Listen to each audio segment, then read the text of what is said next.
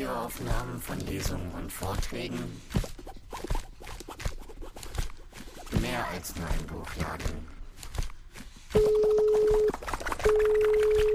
Buchladen Schwarzeres, hallo? Wir stellen ja heute das Buch Ich vermisse euch wie Sau vor. Ähm, ich mache mal eine kurze Einleitung.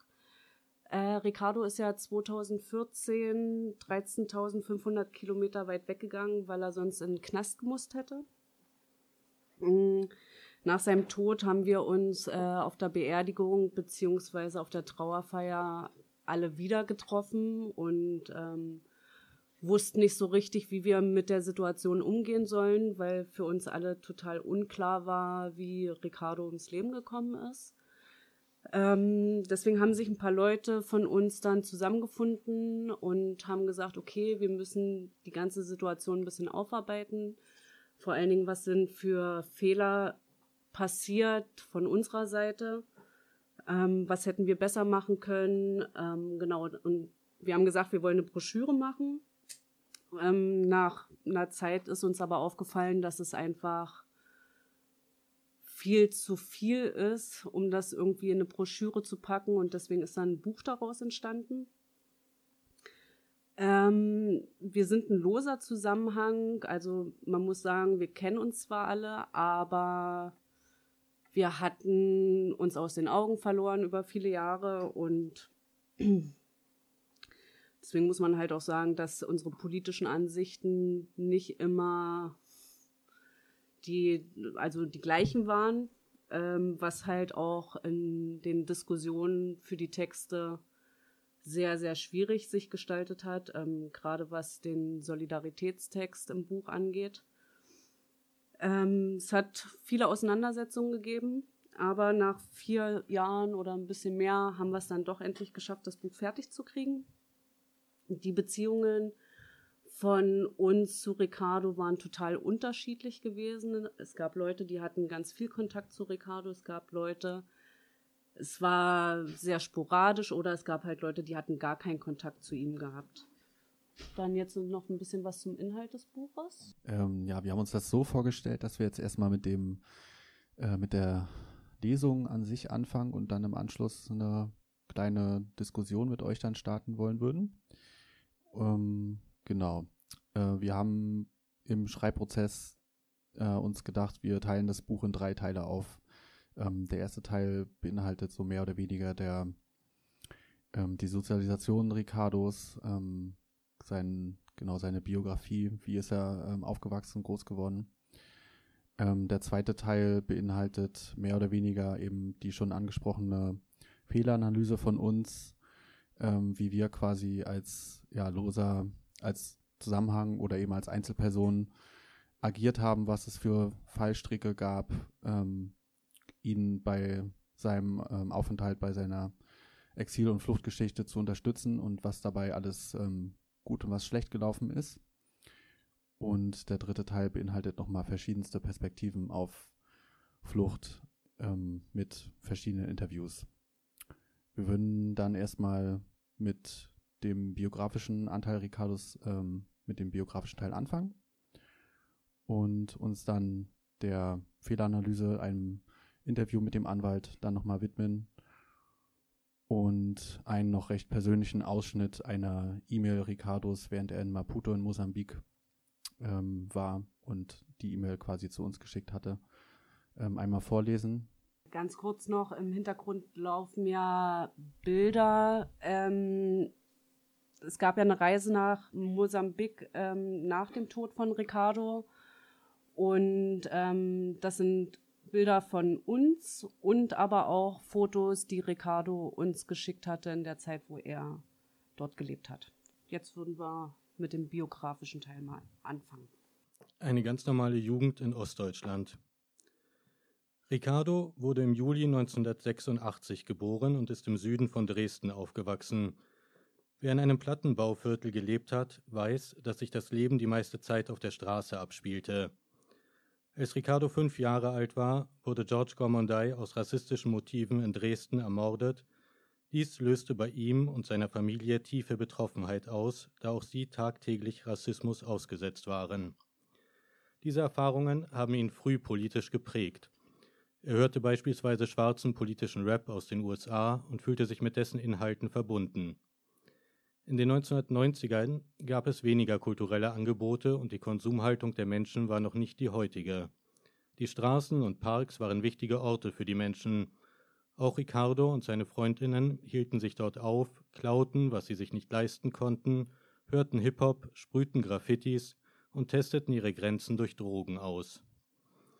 Der Kreis an Leuten, mit dem er viel Graffitis gesprüht hat, wurde immer organisierter und politisierte sich mehr und mehr. Sein Weg führte ihn dadurch irgendwann zum Kulturzentrum Scheune. 2004 wurde das Haus auf dem Martin-Luther-Platz 6 als soziales Zentrum besetzt. Ricardo war von Anfang an ein aktiver Teil der Hausgemeinschaft. Das Haus diente als Anlauf- und Rückzugspunkt für verschiedenste politische Aktionen. Veranstaltungsräume wurden saniert und auch ein Umsonstladen fand hier Platz. Im Dezember 2004 wurde das Haus von den Bullen geräumt. Kurze Zeit später entzog er sich das erste Mal den deutschen Strafvollzugsbehörden und floh nach Österreich. Dort wurde er beim Graffiti-Malen von den Bullen kontrolliert und fand sich in U-Haft wieder. Da kein europäischer Haftbefehl ausgestellt war, wurde er nach ein paar Tagen wieder entlassen. Zum einen ging er mit seiner Situation vielleicht zu leichtsinnig um, zum anderen wollte er trotz drohender Haft weiter politisch aktiv sein.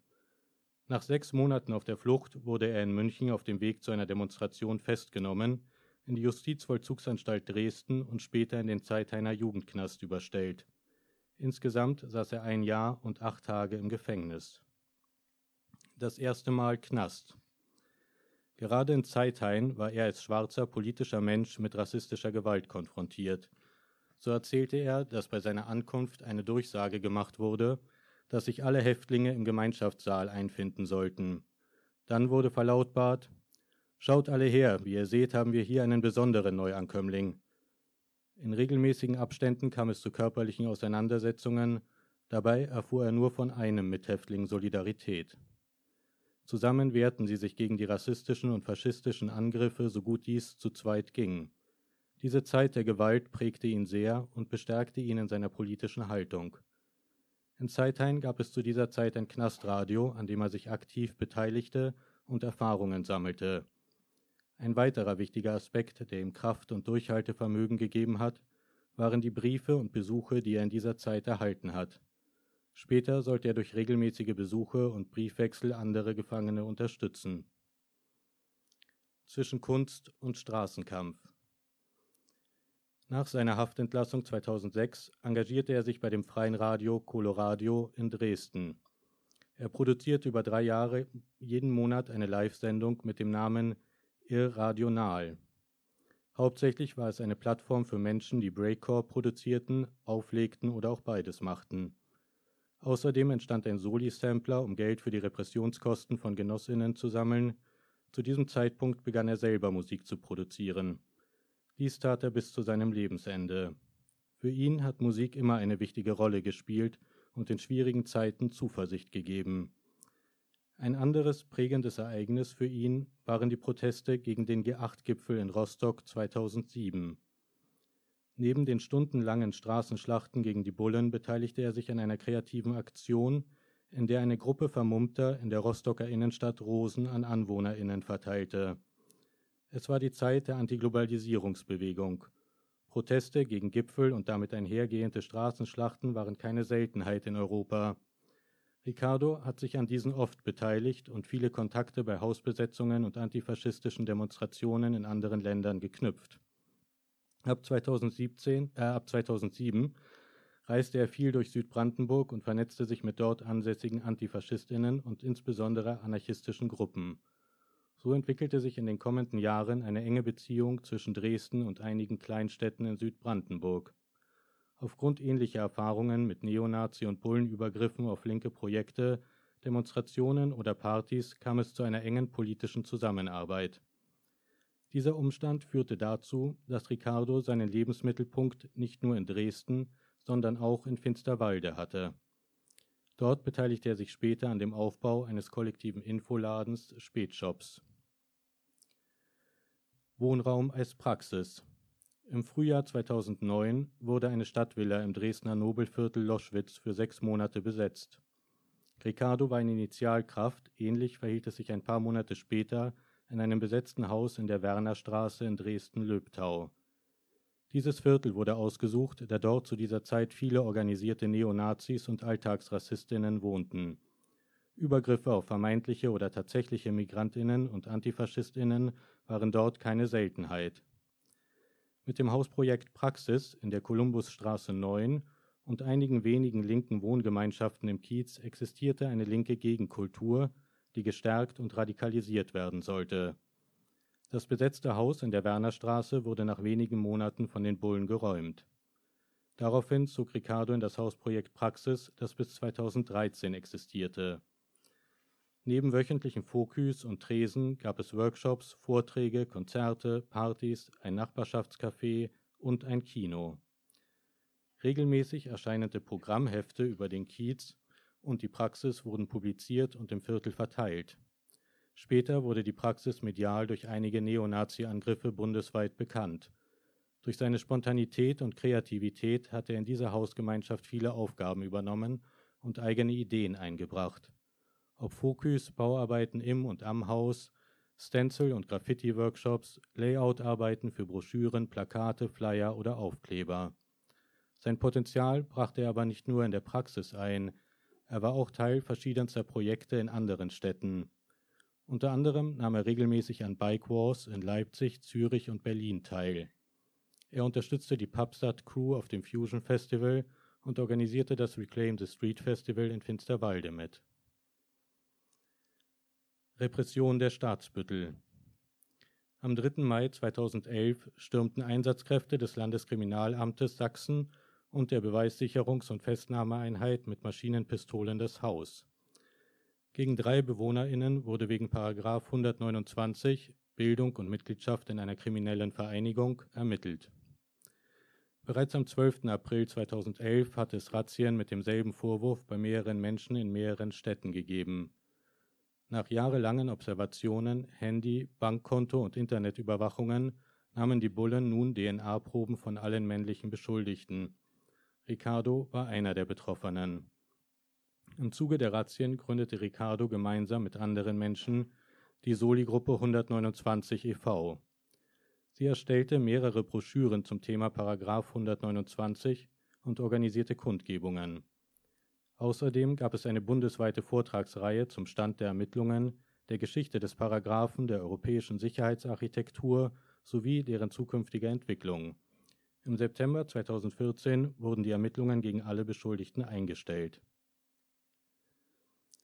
Da er seit 2010 aktives Mitglied der Ortsgruppe der Roten Hilfe war, gehörte die Antirepressions- und insbesondere die Anti-Knastarbeit zu seinem politischen Leben. Neben regelmäßigen Tresen, Vorträgen, Sprechstunden und Prozessbeobachtungen waren sogenannte Verhörtrainingsarbeitsfelder der Gruppe. Genauso wichtig war aber auch die finanzielle und emotionale Unterstützung von Gefangenen durch Spenden, Besuche und Briefe. Der Weg nach vorn. Am 1. Dezember 2012 gab es eine unangemeldete Techno-Party in Dresden-Klotzsche, die, wie so oft in dieser Zeit, von den Bullen gestürmt wurde. Bei den Auseinandersetzungen wurde Ricardo von den Bullen mit Pfefferspray angegriffen, mitgenommen, im Auto verprügelt und am Neustädter Bahnhof wieder gehen gelassen. Es wurden keine Personalien aufgenommen. Das LKA inszenierte danach einen Termin im Jobcenter Dresden, wo Ricardo am 20. Dezember 2012 verhaftet wurde. Ihm wurde vorgeworfen, auf der Party einen Bullen angegriffen zu haben. Sie steckten ihn in die JVA Dresden. Nach circa drei Wochen U-Haft wurde er entlassen und es folgten im Mai und September 2013 Gerichtsverfahren, in denen er zu elf Monaten Knast wegen Körperverletzung an einem Bullen verurteilt wurde. Da Ricardo zu diesem Zeitpunkt Bewährung hatte, hatte er mit einem Bewährungswiderruf und einer entsprechend höheren Haftstrafe gerechnet. Seit seiner Haftentlassung 2006 war er ständiger Repression ausgesetzt und hatte durchgehend Bewährungsauflagen. Trotzdem kämpfte er weiter und hat nie aufgehört, seinen politischen Weg zu gehen. Für ihn stand fest, dass er nicht mehr in den Knast gehen würde. Aufgrund seines Freiheitsdranges und den Erfahrungen, die er bereits im Zeit einer Jugendknast gemacht hatte, entschied er sich im Januar 2014, das Land zu verlassen. Ricardo hat durch seine Art andere Menschen auf einer politischen und emotionalen Ebene motiviert und inspiriert. Seine Persönlichkeit war geprägt von Spontanität und Zuverlässigkeit. Dadurch war es für ihn leicht, neue Menschen kennenzulernen, aber ebenso war er streitlustig und konfrontativ. Er hat polarisiert, war aber immer bereit, seine Ideen und deren praktische Umsetzung zu hinterfragen. Für seine Freundinnen und Mitstreiterinnen hat er immer ein offenes Ohr gehabt, auch wenn sein eigenes Leben von vielen Schwierigkeiten geprägt war. Die Entscheidung zur Flucht ist vermutlich eine der schwierigsten in seinem Leben gewesen, ist doch jede Fluchterfahrung mit vielen Gefahren und Verlusten verbunden. Diesen mutigen Schritt ist er aus voller Überzeugung gegangen. Er wollte ein selbstbestimmtes Leben führen und hat dies bis zu seinem Ende getan. Jetzt würden wir halt eine E-Mail vorlesen, die ähm, zwei Wochen vor seinem Tod uns erreicht hat. Genau, das war der 21. November 2017. Moin, ja, dann bestell den anderen zunächst mal schöne Grüße. Naja, und wie es hier läuft, wo anfangen? Ich hatte irgendwie die letzten beiden Wochenenden die übelsten Nervenzusammenbrüche. Wenn einzelne Sachen mal hier und da Probleme bereiten, lässt sich das ja handeln. Aber wenn so ziemlich alles kontinuierlich schief läuft, zieht das einfach jede Kraft weg. Und in der letzten Zeit sind viele Punkte zusammengelaufen, vor allem in der Zeit um diese fucking Dreckshochzeit. Ein Verwandter war ja hier, sitzt mittlerweile im Flieger, und irgendwie habe ich gedacht, dass er vielleicht doch einmal im Leben mitdenkt und wenn eine Reiseplanung über Monate läuft, auch bestimmte Sachen mit eingeplant werden könnten, müssten. Aber am Ende war ja klar, dass da nichts kommt. Und damit meine ich nicht mal nur finanzielle Unterstützung, aber wenigstens ein ehrliches Gespräch über die Situation. Naja, in die grässliche Hochzeit letztes Wochenende wurde ordentlich reingebuttert. Aber die eigene Familie muss halt gucken. Wäre irgendwie cool, wenn ein Mensch sich nach all den Jahren emotional an sowas gewöhnen könnte. Das würde vieles vereinfachen. Dann hatte ich bei der Hochzeit auch wiederholt gezeigt, dass der größte Teil der Verwandten hier einfach nur ein Haufen Vollidioten ist, weshalb ich ja generell nicht viel mit denen zu tun habe. Aber letztes Wochenende kam ich da eben nicht drum rum. Eigentlich müsste Mensch ja meinen, dass eine große Familie viel Hilfe bedeutet. Aber für die meisten war ich war ich eher interessant, als ich noch neu im Land war und gedacht wurde, ich bringe ordentlich Kohle ran. Aber als gesehen wurde, dass ich selber zu kämpfen habe, verflog das Interesse wie auf Knopfdruck. Tja. Und die Beziehung, die ich hier führe, ist halt auch nicht gerade sehr kraftspendend. Ich buttere zwar ordentlich rein, aber merke, dass das zwar von X logischerweise gern aufgenommen wird, aber von ihr so ziemlich keine Anstrengungen kommen, auch mal für mich ein paar Sachen zu erleichtern oder das Package, was ich zu tragen habe, in der ganzen Situation auch mal zur Sprache kommen zu lassen. Wenn ich einen Punkt anspreche, der meines Erachtens nicht klar geht, stehe ich nur vor einer Mauer des Schweigens und in die Luft starrens. Dann wird meine Zunge spitzer, weil ich wenigstens irgendeine Reaktion sehen will. Dann beschwert sie sich kurz, dass ich so rau rede und geht. Immer. Und es gibt so ziemlich kein einziges Problem, was innerhalb der letzten fast sechs Monate wirklich in einem Gespräch gelöst wurde, geschweige denn in Form von Handlung behoben wurde. Ich war schon oft kurz vorm Reißleine ziehen, aber irgendwie hielt mich bis jetzt davon ab. Der gesunde Menschenverstand würde sagen, dass ich das beenden sollte, aber irgendwie ist das alles nicht so einfach getan wie gesagt. Naja. Und abgesehen vom Kommunikationsverhalten baut sie echt richtig scheiße. In der Beziehung und ich weiß nicht mehr, was ich machen soll.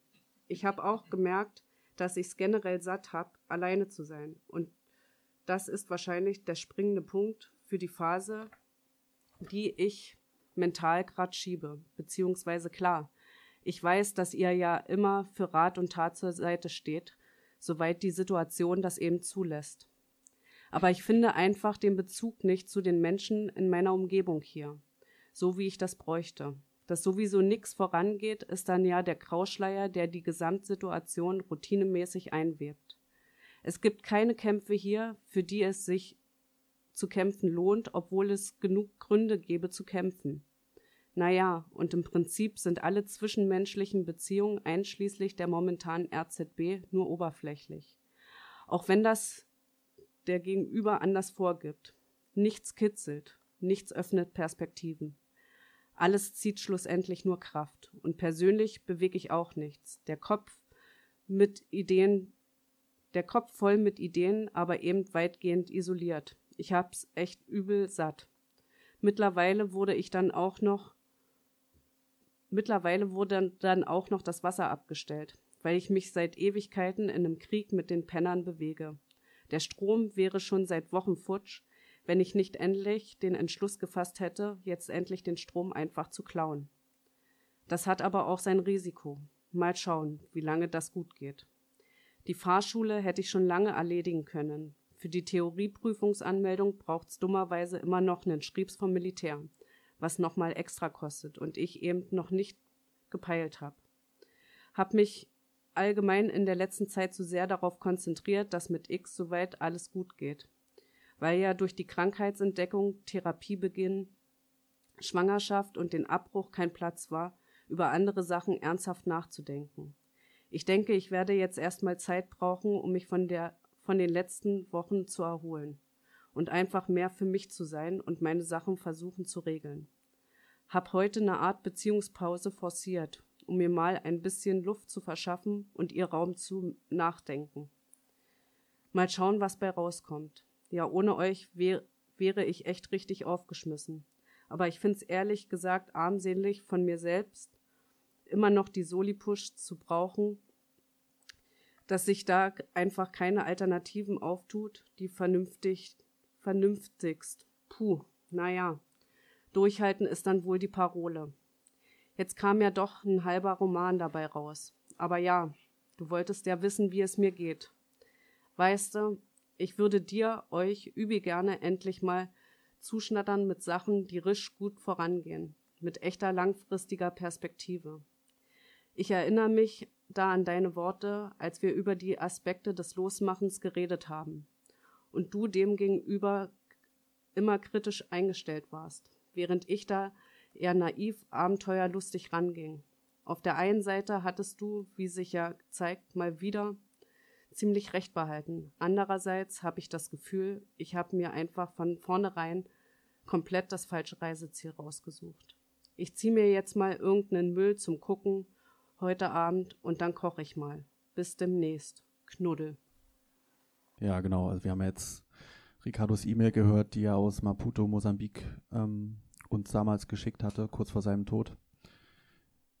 In der E-Mail hat er auch von Solipushs ähm, geschrieben. Damit meint er eben die emotionale, finanzielle Unterstützung, von der er eben die ganze Zeit abhängig gewesen ist. Ähm, und darum soll es jetzt auch im nächsten Kapitel gehen. Also quasi unsere Auseinandersetzung, wie wir damals agiert haben, äh, einzeln beziehungsweise als ja als Einzelperson und ähm, ja was eben die Konflikte und ja, einfach die Probleme, die wir hatten, um uns quasi ähm, um seine Unterstützung, ja, ihn ähm, zu unterstützen zu können oder eben auch nicht. Kommunikation.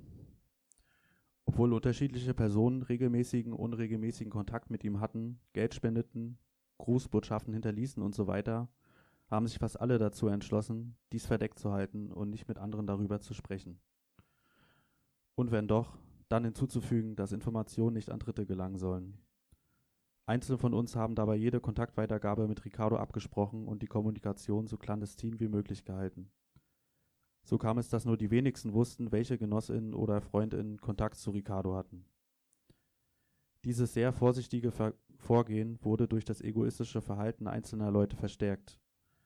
So gab es Menschen, die die Informationen nicht für sich behalten konnten und durch Stratscherei unseren Freund und alle UnterstützerInnen in Gefahr brachten. Das hatte unterschiedliche Gründe. Zum einen sind einige mit der Situation emotional nicht klargekommen. Dadurch, dass sich die meisten Leute gegenseitig emotional geholfen haben, war dies zum Glück überschaubar. Ein Problem, das sehr viel schwerer wog, war, dass es Personen gab, die diese Situation und ihren Wissensvorsprung ausnutzten, um sich gegenüber anderen zu profilieren. Wir alle kennen es sicherlich, wenn in der Kneipe oder der Soli-Party nach dem fünften Bier geheime Informationen ausgeplaudert werden, um sich so für einen kurzen, kurzen Moment in den Mittelpunkt stellen zu können. Ebenso, wenn es in Gesprächen das Wichtigste zu sein scheint, Gerüchte, Halbwahrheiten und Übertreibungen auszuquatschen, um sich als gut vernetzte und wichtige Person darzustellen. Dieses Verhalten, welches wir zutiefst egoistisch finden, ist leider keine Seltenheit. Genauso abstoßend finden wir das Auftreten derer, die solche Personen auch noch ermutigen oder gar anhimmeln. Sei daran erinnert, dass dieses Verhalten für alle Beteiligten gefährlich und unsolidarisch ist.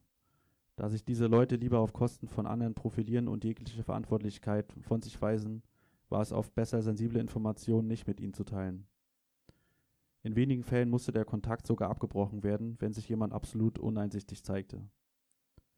Leider ist es weder unserem untergetauchten Freund noch den Personen, die bereits voneinander wussten, gelungen, sich zu treffen und den Status quo zu thematisieren und zu reflektieren. Bei so einem Treffen hätte man sicher einige Unsicherheiten und Gerüchte ausräumen und gemeinsame Strategien finden können. Das grundsätzliche Vorgehen bei der Kommunikation führte dazu, dass die Verantwortung individualisiert wurde und wir diese nicht kollektiv tragen konnten. Was auch bedeutete, dass für einige die Unterstützung eine enorme Aufgabe und Herausforderung war. Das erschwerte uns jede Koordination und verunmöglichte sogar manches, was mit klarer Aufgabenverteilung möglich gewesen wäre. Mit unserem heutigen Wissensstand können wir sagen, dass die praktische Handhabung dieser Probleme viel Solidarität verhindert hat. Personen wie Ricardo, die auf Solidarität und Unterstützung angewiesen sind, können nicht ewig warten. Auch wenn es nicht immer garantiert möglich ist, sind wir der Meinung, dass unterstützende Gruppen, die sich regelmäßig oder unregelmäßig treffen, eine notwendige Bedingung sind für Personen, die sich entschließen, in ein Exil zu gehen oder zu flüchten. Emotionale Unterstützung. Bei Personen, die aus welchen Gründen auch immer emotional nicht packen, ist es selbstverständlich, diese aufzufangen und ihnen das Gefühl zu geben, für sie da zu sein. Gemeinsame Gespräche waren für uns alle wichtig, da sie Anstrengungen und Ängste sichtbar gemacht haben und helfen konnten, diese abzubauen.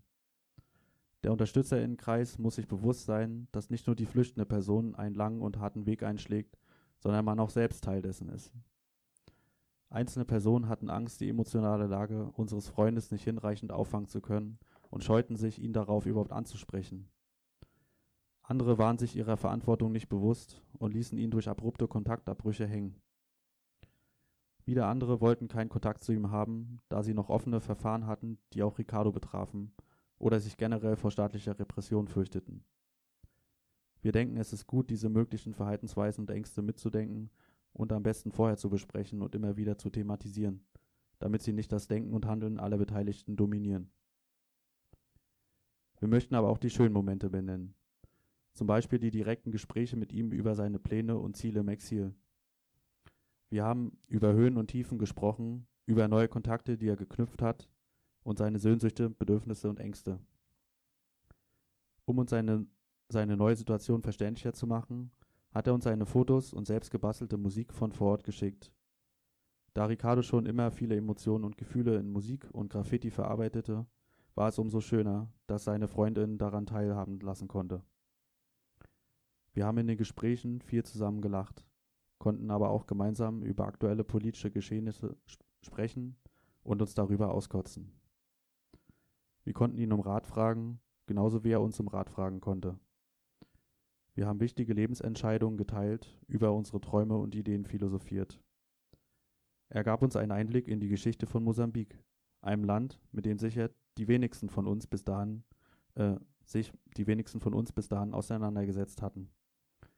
Diese Momente waren für uns alle vermutlich die schönsten, denn es war klar, dass Solidarität keine Einbahnstraße ist, sondern dass Ricardo auch mit uns solidarisch war, indem er uns emotional und mit seinen Erfahrungen unterstützen konnte. Diese Momente bestärkten Einzelne in dem Wunsch, Ricardo in seinem Exil zu besuchen. Ein Besuch hätte uns allen so gut getan. Sicher ist es schön, Freundinnen und Genossinnen zu schreiben Und als wir nach einiger Zeit telefonieren konnten, wurde das Gefühl, die andere Person nah bei sich zu haben, noch stärker. Wir wissen allerdings auch, dass eine unmittelbare Begegnung für alle sehr wichtig gewesen wäre. Sich persönlich zu sehen, sich zu umarmen, die Stimme ohne nervige Verbindungsprobleme zu hören, die gemeinsame Zeit, die man erlebt, all das ist unvergleichbar und wäre ein Meilenstein gewesen. Wie gerne hätten wir gesehen, wie Ricardo lebt, mit welchen Menschen er abhängt und wo seine Lieblingsplätze sind. Es hätte eine Verbundenheit mit sich gebracht, die durch nichts zu ersetzen ist, und wir hätten seine Lebensumstände besser einschätzen können, und auch er hätte uns sicherlich Kraft, Energie und Mut mitgegeben. Dass es keine regelmäßigen Gespräche der Freundin miteinander oder eine Soli-Gruppe gab, hatte auch die tragische Konsequenz, dass ein Flug nach Mosambik für die vereinzelten Personen nicht stemmbar war. Die emotionale Unterstützung war für uns eines der schwierigsten Aufgaben. Als ein sicherer Kommunikationskanal aufgebaut worden war, konnte sie etwas verbessert werden. Geld zu organisieren und zu überweisen ist manchmal mit viel Aufwand verbunden, aber machbar. Die Gewissheit, dass man Freundinnen und Genossinnen nur unvollständig helfen kann, ist hingegen unerträglich. Ricardo schilderte uns oft, in welchen Schwierigkeiten er vor Ort steckte, was ihn wahnsinnig machte, weil ihm schon eine Umarmung unglaublich viel Kraft gegeben hätte. Diese emotionalen Gefühlslagen waren mal stärker, mal weniger stark, und man konnte sich nicht wirklich gut darauf vorbereiten. Ohnmacht und Hilflosigkeit zeigten uns allen ziemlich deutlich, dass romantisierte Bilder von einer Flucht die so oft gemalt werden, gefährlich und falsch sind. Was es bedeutet, in einem unbekannten Land ohne Sprachkenntnisse, Freundinnen, Geld oder Sicherheiten wie einen Pass oder eine Aufenthaltsgenehmigung neu zu starten, hat uns die Flucht von Ricardo deutlich gezeigt. Emotionale Unterstützung nach innen und außen sollte also nach unseren Erfahrungen wesentlicher Bestandteil jeder Solidaritätsarbeit sein. Dabei ist es wichtig, in beide Richtungen zu denken denn wie wir selbst erfahren haben, war es für uns und Ricardo elementar, sich gegenseitig zuzuhören und eine Atmosphäre zu schaffen, in der man sich emotional öffnen und unterstützen konnte. Finanzielle Hilfe Ricardo war in der misslichen Lage, ohne Aufenthaltsgenehmigung eine Arbeit finden zu müssen. Wir sehen natürlich auch in Deutschland, dass die Situation von Leuten ohne Papieren ausgenutzt wird. Wenn sie überhaupt Geld bekommen, dann meist für die Jobs, die andere aufgrund der schlechten Arbeitsbedingungen nicht machen, nicht machen, möcht, nicht machen möchten. In Ricardos Fall war es nur so, dass es wegen der Kontinuität der Kolonialisierung und der Bürgerkriege in Mosambik eine hohe Arbeitslosenquote gibt. Also alles Bedingungen, die die Arbeitssuche erschwerten. Er arbeitete oft im Voraus, um dann am Zahltag keinen einzigen Medikal zu sehen. Die ständige Geldknappheit und die allgemeine Armut im Land führen zu lebensgefährlichen Situationen. Sich von jemandem Geld zu leihen und es nicht zurückzugeben, zurückzugeben oder geben zu können, hat oft harte Konsequenzen bis zum Mord. Unser finanzieller, finanzieller Support war nicht die entscheidende, aber eine wichtige Unterstützung, die ihm Sicherheit gab und andere Möglichkeiten eröffnete, zum Beispiel den Kontakt mit uns, das Abschicken von Bewerbungen, Instrumente zum Musikbasteln und so weiter. Viele seiner Freundinnen sammelten auf unterschiedlichste Weise Geld, um zu helfen. Ein koordiniertes und abgesprochenes Vorgehen hätte diese Aufgabe auf mehr Schultern verteilt und eine langfristige finanzielle Absicherung durch zum Beispiel eine Patenschaft möglich gemacht. Das hätte nicht nur den Effekt gehabt, seinen Lebensunterhalt zu bestreiten, sondern ihn aus dem Abhängigkeitsverhältnis, nach Geld fragen zu müssen, herausgebracht. Für ihn war es zum Kotzen, seine Freundinnen und Genossinnen immer wieder nach Geld fragen zu müssen. In der nachträglichen Auseinandersetzung mit dieser Zeit haben wir festgestellt, dass es auch von Vorteil gewesen wäre, Geld zu kollektivieren, um Besuche finanzieren zu können. So war es für einige Personen, wie oben bereits beschrieben, zwar ein Wunsch, ihn zu besuchen, sie konnten es sich aber einfach nicht leisten. Wir hätten demnach eine Kasse oder ähnliches anlegen sollen, mit dem beispielsweise Flüge hätten finanziert werden können. Genau, das war jetzt äh, zum Solidaritätstext und wir haben mir jetzt ja noch überlegt gehabt, noch ein paar ähm, Sachen vom Interview mit dem Anwalt vorzulesen. Genau, also wir haben uns da ein paar einzelne Sachen rausgesucht und wir würden einfach mal anfangen. Wo wäre für dich der Punkt, an dem die Hilfe aufhört, beziehungsweise gibt es Aufgaben, die eine Anwältin, ein Anwalt nicht übernehmen kann, sollte, weil wir jetzt gerade beim Thema waren, dass du dich nicht strafbar machen darfst. Beispielsweise wollen die Repressionsbehörden ja wissen, wo sich die flüchtende Person aufhält. Wie sieht es da mit den Anwältinnen aus? Das dürfte ich zum Beispiel niemals verraten. Da würde ich mich eher strafbar machen. Das wäre ein klarer Vertragsbruch mit meiner Mandantin. Wenn meine Mandantin nicht möchte, dass die Staatsanwaltschaft weiß, wo, wo sie ist, dann darf ich das niemandem mitteilen. Ich bin zur Verschwiegenheit verpflichtet und das, und das darf ich unter keinen Umständen brechen. Die betroffene Person macht sich auch nicht strafbar, wenn sie sich der Strafverfolgung entzieht. Das ist die eigene Entscheidung und man hat nicht die Verpflichtung, an staatlichen Strafmaßnahmen mitzuwirken. Es gibt nur die Verpflichtung, dass man bestimmte Sachen dulden muss, aber man muss nicht selber mitwirken. Es ist ähnlich wie bei einer Festnahme vor Ort. Ein Polizist, der hinter dir herläuft und dich festnehmen will, dann musst du nicht stehen bleiben. Du kannst wegrennen und machst dich dadurch nicht strafbar. Wenn der dich allerdings schon geschnappt hat und du zappelst, dann ist es ein Widerstand und das ist strafbar. Aber solange du in Freiheit bist, musst du dich nicht irgendwo hinbegeben, wo dich die Strafverfolgungsbehörden gern hätten. Wie kann rechtlicher Beistand bei der Vorbereitung und Umsetzung behilflich sein? Die Flucht an sich ist nicht strafbar, hast du vorhin gemeint. Inwieweit könntest du als Anwalt helfen, wenn es eine Gruppe gibt, die darüber spricht? Könntest du bei der Vorbereitung, wenn es darum geht, was machen wir, wo will die Person hin, wie und wann wollen wir das machen, behilflich sein? Wann wäre ein guter Moment, um einen Anwalt, eine Anwältin in solche Überlegungen, Gespräche mit einzubeziehen? Dabei helfen darf ich nicht. Das ist Paragraph 258 StGB, Strafvereitlung, da steht drin, wer absichtlich oder wissentlich die Vollstreckung einer gegen einen anderen verhängten Strafe oder Maßnahme vereitelt, wird bestraft. Das heißt, man darf selber flüchten, aber du darfst niemand anderem helfen, die Vollstreckung zu vereiteln. Es sei denn, es ist ein Angehöriger von dir, ein Blutsverwandter, dann geht das. Du darfst es auch machen, wenn du selber nicht bestraft werden willst, aber du darfst niemand anderen unterstützen, weder als Anwalt noch als solidarisches Umfeld.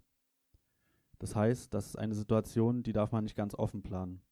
Wenn man das macht, entsteht dadurch automatisch ein Auskunftsverweigerungsrecht weil du musst dich ja nicht selbst einer Straftat belasten, du bist dann auch zu keinen Aussagen verpflichtet. Auch nicht als Zeuge oder so, weil du könntest dich dadurch selber strafbar machen. Das sind alles Punkte, die könnte ich als Anwalt nicht unterstützen, weil das wäre eine Strafvereitlung. Was geht, ist sich allgemein zu informieren bei einer Anwältin, wo bestehen zum Beispiel Auslieferungsabkommen mit welchen Ländern, welcher Ausreiseweg ist möglich, das darfst du allgemein machen. Das darf eine Anwältin auch allgemein beraten. Sie darf aber nicht in dem konkreten Fall unterstützend tätig werden. Und wie ist das, wenn die Person dann bereits im Exil ist und ein Freund, Freundin hat Kommunikation mit dieser Person? Ist das strafbar oder ist zum Beispiel Geld schicken strafbar? Nein, strafbar ist die Strafvereitelung an sich. Das heißt, deine Unterstützungshandlung muss kausal dafür sein, einen Grund dafür liefern dass der Staat nicht für die Person zugreifen, zugreifen kann. Du musst den staatlichen Zugriff verhindern, vereiteln.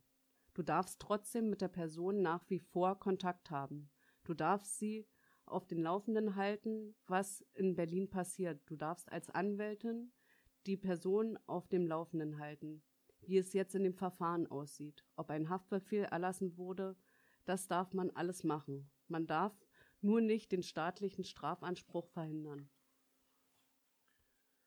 Fallen dir da Beispiele ein? Also gerade von der Bewegung 2. Juni oder der RAF sind ja damals viele Leute geflüchtet. Gab es da irgendwelche Prozesse gegen das Umfeld? Was ich eher kenne, was eigentlich der übliche Weg ist, dass die Strafverfolgungsbehörden das gesamte Umfeld der Person anschauen, wenn sie die Zielperson wirklich haben wollen und die dann alle als Zeugen vorladen, staatsanwaltschaftlich. Und das sind eher die Fälle, wo dann Leute in Beugehaft gehen, weil sie die Schnauze halten. Das ist sozusagen keine Straftat, sondern das ist eine Ungehorsamshaft, weil du, da dein, weil du deine Zeugenpflicht nicht erfüllst. Das ist eher so das Übliche. Dass Leute, die mit geflüchteten Personen Kontakt gehalten oder denen was geschickt haben, deswegen ein Strafvereitlungsverfahren bekommen haben, habe ich noch nie gehört. Ich glaube nicht, dass das passiert. Wenn die Person dann aber von, sagen wir, einer normalen Polizeistreife kontrolliert wird, wissen die, dass es eine Zielfahndung oder einen Haftbefehl gibt? Den Haftbefehl, den sieht jede Polizeidienststelle in Deutschland. Das heißt, wenn du irgendwo kontrolliert wirst, fährst du ein. Die suchen aber nicht gezielt nach dir. Also suchen tut erstmal eine Dienststelle. Aber klar, wenn du irgendwo anders kontrolliert wirst, an der Grenze oder sowas, dann blinkt der Haftbefehl auf und du fährst sofort ein. So. Und wenn das eine gewisse Zeit keinen Erfolg gehabt hat, dann überlegt sich die Staatsanwaltschaft, gibt es Kontakte, Bezüge in das Ausland. Dann wird ein europäischer Haftbefehl erlassen. Es kann dann auch einen internationalen Haftbefehl geben. Das dauert aber sehr viel länger und da müssen mehr Behörden mit eingebunden werden. Da werden dann Bundesbehörden eingebunden, das heißt, das ist jetzt kein Automatismus. Das muss auch nicht sein. Also es gibt, glaube ich, ziemlich viele Leute, die europäische Haftbefehle haben, sich aber einfach nicht in Europa aufhalten. Für die bedeutet das einfach nur, sie können nicht nach Europa. Und kannst du noch mehr zu dem internationalen Haftbefehl sagen? Das ist komplizierter. Also außerhalb der EU, da müssen auch mehr Behörden eingeschalten werden. Das dauert auch länger und da muss theoretisch auch eine Prüfung stattfinden. Diese internationalen Haftbefehle können dann auch bei Interpol reingestellt werden, zum Beispiel, sodass die unterschiedlichen Polizeibehörden das dann sehen können. Aber da sollte eigentlich in den anderen Ländern auch eine Prüfung stattfinden, ob der Haftbefehl eigentlich juristisch begründet ist oder nicht. Das sind zum Beispiel, über die hört man ja ab und zu, die internationalen Haftbefehle aus der Türkei, da manchmal Leute in Spanien verhaftet werden oder so. Sowas gibt es schon schon über Interpol. Dann gibt es die sogenannten Red Notices, die sehen dann Polizeistellen, die mit Interpol vernetzt sind. Interpol ist ja eigentlich ein Verein, ist keine staatliche oder suprastaatliche Stelle oder sowas, das ist eigentlich ein Verein, der die Polizeiarbeit erleichtern soll. Also es ist etwas nicht staatliches. Und die haben halt dieses Prinzip der Red Notices, wo es auch Listen gibt, die man sich im Internet anschauen kann, wo alle möglichen geflüchteten Personen auftauchen. Hast du das Gefühl, dass sich innerhalb der linken Szene genug über Flucht bzw. Exil auseinandergesetzt wird? Und wenn nein, wie könnte man dies verbessern? Also die Frage ist wieder zweitschneidig. Ich würde sagen, in die Richtung Flucht nach Deutschland, da gibt es schon viel Beschäftigung damit eigentlich. Flucht aus Deutschland würde ich sagen weniger, als ich vielleicht, als es vielleicht mal war. Ich glaube, da gab es auch mal eine andere Zeit, für die ich zu jung bin oder so, wo das einfach präsenter war, wo das mehr eine Rolle gespielt hat. Allgemein würde ich sagen, dass die linke Szene sich mit Gefängnis gar nicht so viel auseinandersetzt. Weil es ja aber auch relativ selten Leuten, Leute aus der linken Szene trifft muss man mal sagen. Es sind ja immer sehr wenige Personen, die sich zuvor irgendwie einer linken Szene verbunden fühlen, die einfahren. Das sind ja immer relativ wenig gerade. Und ich denke, dass das damit zu tun hat, entsprechend wenige, entsprechend wenige wählen dann auch den Weg, sich der Strafe zu entziehen. Entsprechend gering ist die Auseinandersetzung damit. Wenn man das verbessern wollen würde, müsste man vielleicht eher darauf hinwirken, dass sich die linke Szene auch mit anderen Menschen außerhalb der linken Szene beschäftigt, für die das Alltag ist. Ja, genau. Das wäre jetzt erstmal das zu unserem Leseteil gewesen.